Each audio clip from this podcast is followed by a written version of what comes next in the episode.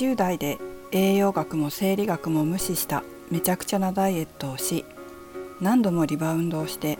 30代になって20代と同じやり方でダイエットしてみたのに痩せなくなって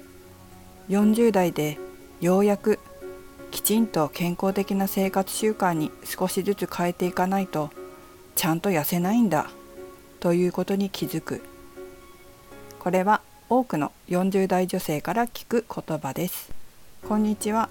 この番組は家トレトレーナーの私メグが主にダイエットや心と体の健康に関することを本音でお話しする番組です。138回目の今日はダイエット40代で気づいたことをお送りします。先日ツイッターでターザンのまたある記事を読みました。それは運動なしで痩せる噂のダイエットの真偽を正すというテーマの記事でした。答えていたのは大ベテランのトレーナーさんと管理栄養士さんです。まあその記事を要点だけまとめるとファッションモデルが監修するようなダイエット記事は運動しないで痩せたというものが多くあるけれどもその運動していないという言葉には信憑性がない。ということです。解説のところに URL を貼っておくので見てもらえたらと思います、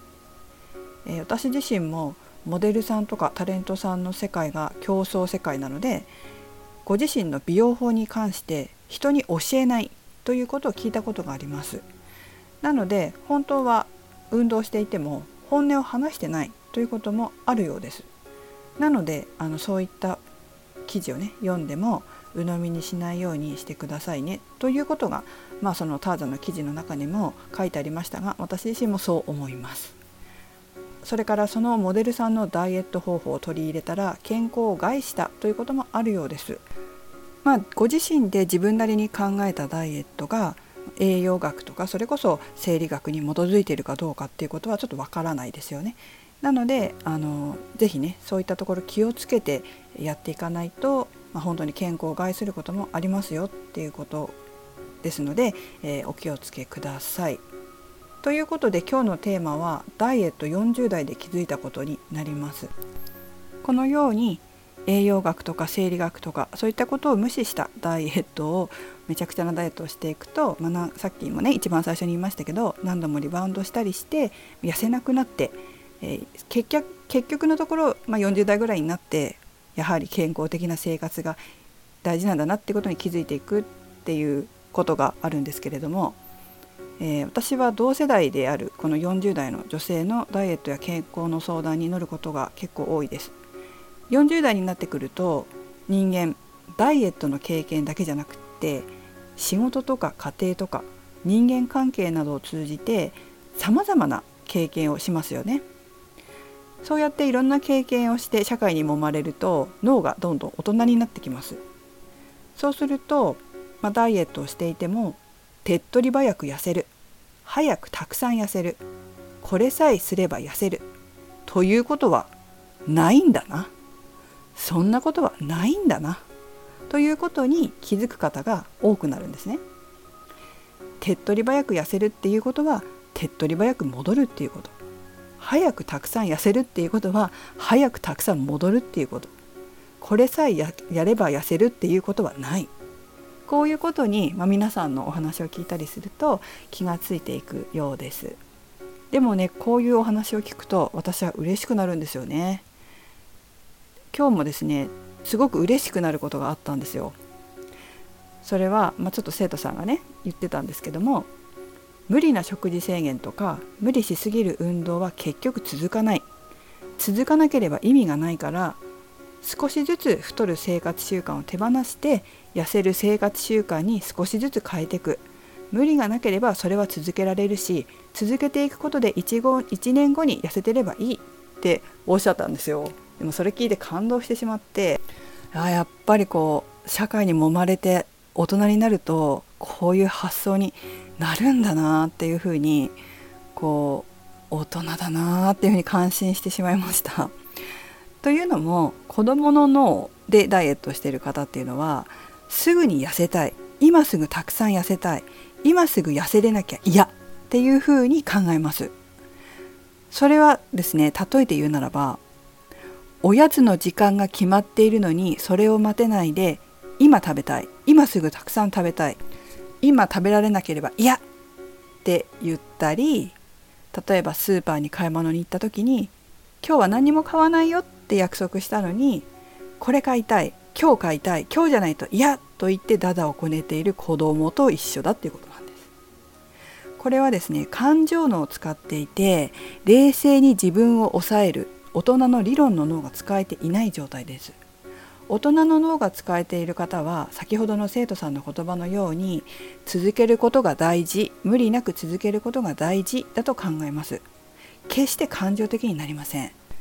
冷静に自分を分析して今回のこの体重体脂肪率の結果は何が悪かったのか何が良かったのかを自分で分析します。わからないなどと言って感情的になることもないです。ダイエットで子どもの脳を使っているとあのデメリットがあるんですね。それは詐欺まがいのダイエット商品を買ってしまったり栄養学にも生理学にも沿っていないダイエットを平気でしてしまいます。なぜならそのような広告とか雑誌の記事っていうのは子どもの脳つまり感情脳を刺激するような言葉をたくさん使って書かれてるからです。大人の脳を使ってダイエットしている人にはそこに書かれていることの信憑性をまず疑ってすぐに大量に痩せられるはずないというふうに考えられるように脳がそうなってるのでそういった詐欺まがいの煽り文句に踊らされないんですよ。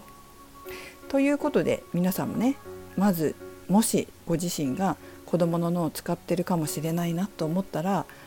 まあ、子どもの脳を使ってる方は私の番組はあの聞けないと思いますので私のリスナーさんというのはおそらく大人の脳が育っている方だと思いますけども、まあ、そういうふうに自分のことをね客観的に見れるっていうのも大人ですから。だけどもまだ自分にも多少なりとも子どもの脳が残っているかもしれないなと思ったら是非ダイエット心理学とかダイエット相談にいらしてくださいね。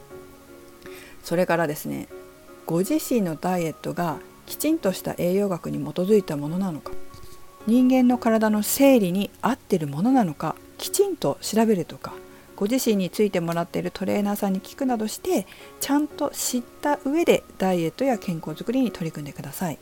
最初に話したターザンの記事もそうですけど健康のためにダイエットを始めたのにかえって健康や精神を害したなどということがないようにしてくださいね。特に栄養のことを考えていないダイエットをする人の多くにあるのが精神的に病んでしまうということです。絶対に栄養をおろそかにしないでください。精神を司っているのは脳です。脳にも当然ですが栄養は絶対に必要なんですよ。逆にそういうあのめちゃくちゃなダイエットをしていた方がきちんと栄養をとるようになることで本当に心も元気になりますし運動と組み合わせた無理のないダイエットは心身ともにストレスがなくて気持ちがいいダイエットです。是非ねあの大人の脳を使って、えー、ちゃんと栄養のことを考えて無理のないダイエットをしてください。まあ、こんな感じで、えー、ダイエット情報なんかは Twitter でも発信してますので、まあ、いろんなリツイートしたりとか、まあ、これいいよとかね、まあ、これはもうちょっとこういうこともあると思いますみたいな意見とかも書いてあるので、ま興味あれば私の Twitter もフォローしていただくといろいろ情報見れるかなと思います。まあ、Twitter のやつはあんまりこう他のサイトにこう載せたりしないことが多いので、またまにブログにこうパッて載せたりすることもあるかもしれないですけどもまあ、ツイッターちょっとフォローしていただかないともしかしたらそういう私のダイエット情報拾った私が拾ったダイエット情報なんかはあの目に通せないかもしれないので、えー、興味あればツイッターもフォローしていただければと思います。はいでは今日も最後までお聴きいただきありがとうございました。めぐでした。